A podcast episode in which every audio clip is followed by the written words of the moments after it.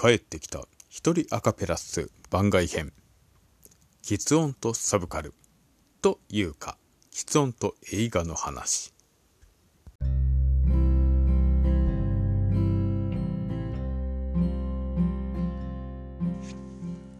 皆さんおはようございます。こんにちは。こんばんは。ユーフォニアのびりしまです。今回も番外編としまして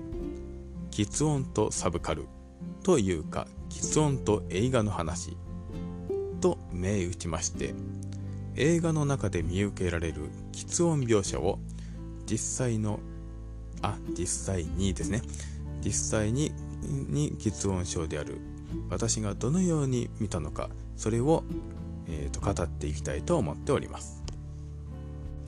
えっ、とちなみにですけれども前回の配信えっ、とね私も何回か聞き直してみたのですがちょっとねやっぱりね聞きづら的にちょっとねあの難しいところがありましたのでなるべく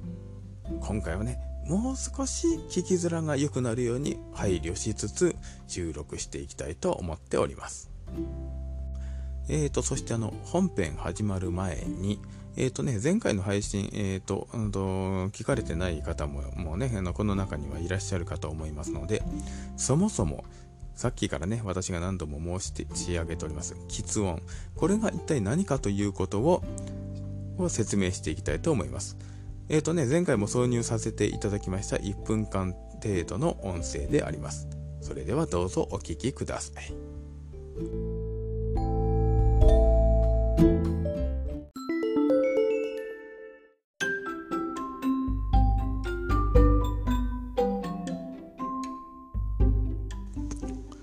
さて先ほどから喫音で映画を読み解くなんてなことを言ってますがそもそも喫音が何かの解説をさせていただきます。まあねものすごくざっくり言いますとね喋りに関する障害です。まああの別の言い方ではちなみにどもりなんていう言い方もありますね。まあ大きく分けて3つの症状があります。まず、つっかえて言葉が出てこないという症状。さらにもう一つは言葉を喋っていても、ある一つの発声が連発してしまうという症状。さらにもう一つは、言葉を喋っていても、ある一つの発声が間延びしてしまうという症状。その3種類があります。ちなみにこの喫音が発症する確率まあね、の確率といいますかね、まあ、は、えっ、ー、と、大体、あの、どれぐらいかと言われてるかというと言いますと、100人に1人は大なり小なり喫音を発症していると言われております。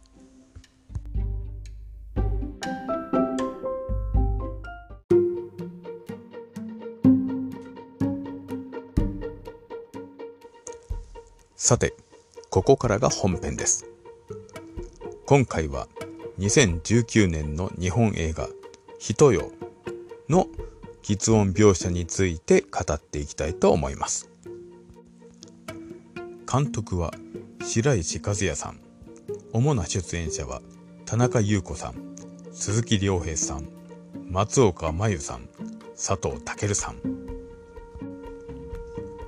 えっ、ー、とね、どんな内容かと言いますと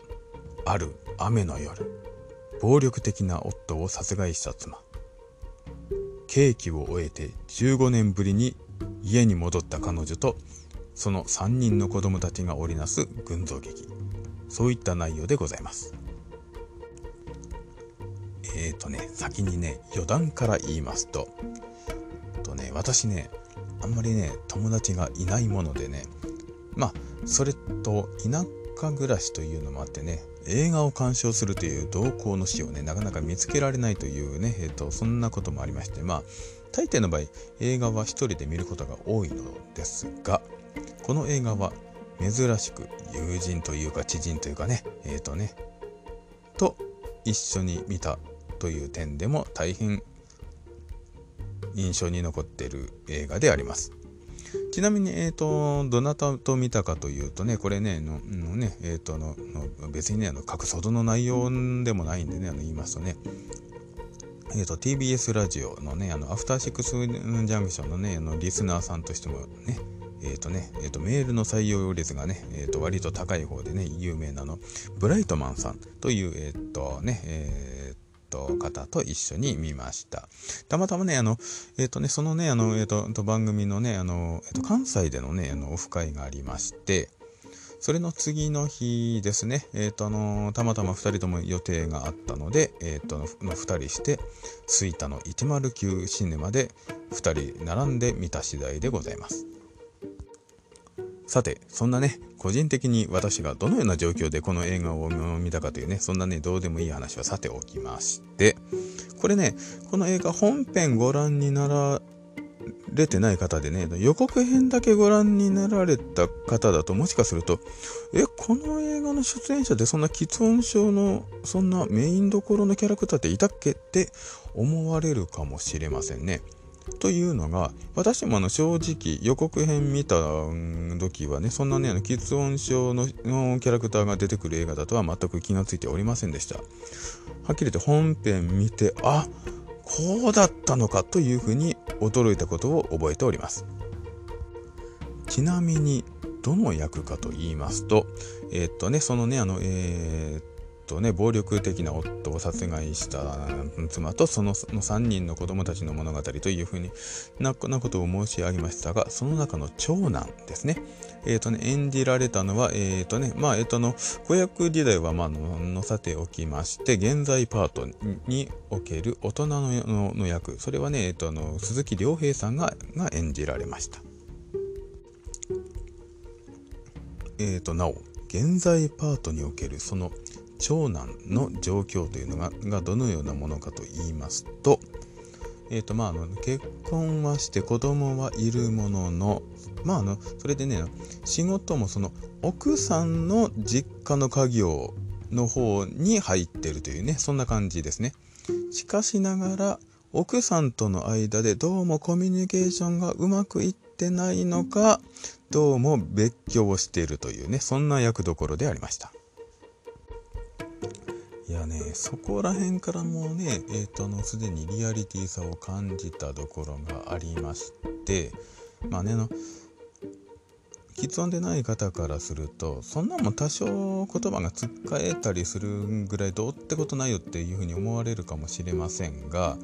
やっぱりね、この、言いたいことを言うの、にえー、っとまずねその言葉が出てこないとか代わりの言葉をで置き換えるとかタイミングがずれるとかいうのがねやっぱりね少しずつね人と人との間のねやっぱりね不和というかね距離というかをね作るように思うんですよ。まああのえっととあの正直ね結婚してない私がいとこんなことも言うのもなんですし、ね、あのねあの普通にあのちゃんと喫音症のの方で幸せな家庭を築いていらっしゃる方はそれはもうそれはもちろんたくさんいらっしゃるのであくまでも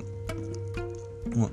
うもうもう私の印象論というかねあの、えっとうんと、あくまでも私の経験則でで言ってる範囲ですけれどもね。でそれとあともう一つねえっ、ー、とのちょっとの脱線になるかもしれないのが喫音症でない方にとって分かりにくいのがその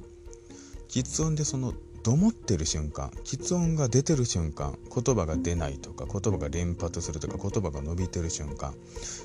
その瞬間というのはね結構ねやっぱりねしんどいんですよね。あの精神的にどうこうということではなく肉体的にしんどいんですね。というのがもう筋肉が暴走してる状態なのでもうリミッターがかかってない状態なのでとてもしんどいんですよね。でそういったしんどいこともあってついつい言いたい言葉を飲み込んでしまうそんなこともあります。まあそんなことが少しずつ積み重なることによって人と人との間に不和が生まれるそんなこともあるのではないのかというふうに思っておりますのでそういう点でもあ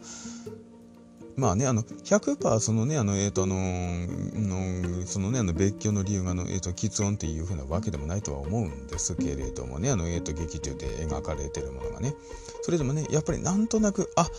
あり得るかなというふうにリアリティを感じた次第であります。まあ、あの、あとあの、もちろん、えっ、と、鈴木亮平さんのその喫音の演技自体が、実際に既存の私から見てもだいぶリアリティのあるものでしたしそのねあの前回の放送でも言いましたその顔の微細な表情の作り方その辺りもだいぶリアルだなというふうに思いました。そこら辺やっぱりねあの演技プランの立て方であったりとか周りのもしかすると協力がねあの、えっと、のバックアップの、えっと、の体制がちゃんとちゃんと整っていたのかもしれません。まあそれと何よりも印象的だったのがこれねあの予告編でねあの使われてる部分なのでちょっとね予告編だけご覧になられてる方もも、えーと、あの見られてるシーンだと思いますがその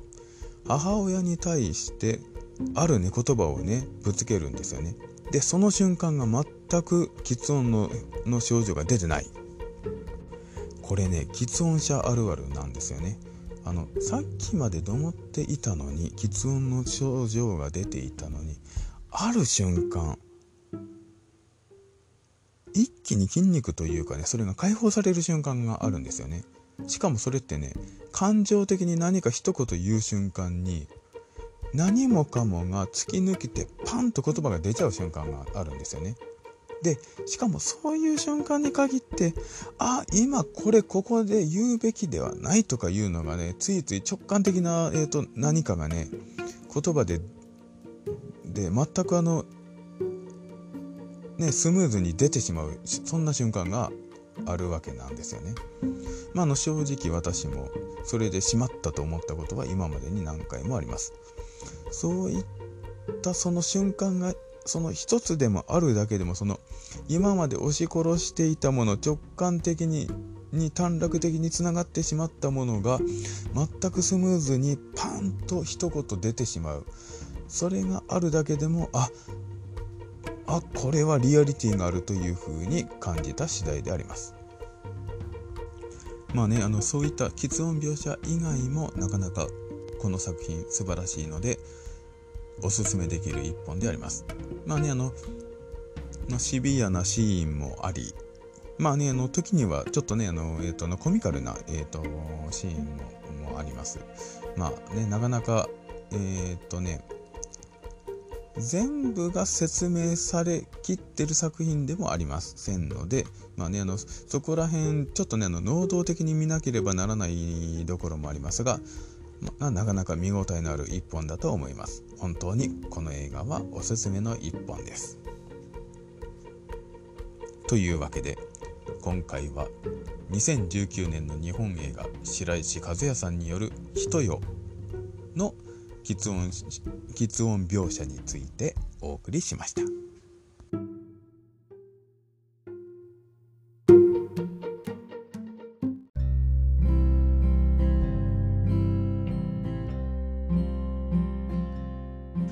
さて、今回のポッドキャストはいかがでしたでしょうか？まあ、前回のポッドキャストよりも聞きづらは良くなったつもりなんですけど、さてさてどうでしょうかね？なお、次回以降も番外編を続けていこうかと思っておりますが、えっとね、少なくともね、え、っと、この2本は、は必ずそのうち取り上げたいと思っております。1本は、ウォーキングマン。もう一本はしのちゃんは自分の名前が言えない。この2本だけはどうしても語りたいと思いますが、さて、いつのタイミングになるかはまた私の気分次第でございますので、また次回以降もよろしくご拝聴のほどお願い申し上げます。以上、ユーフォニアのびり島でした。ではではさようなら。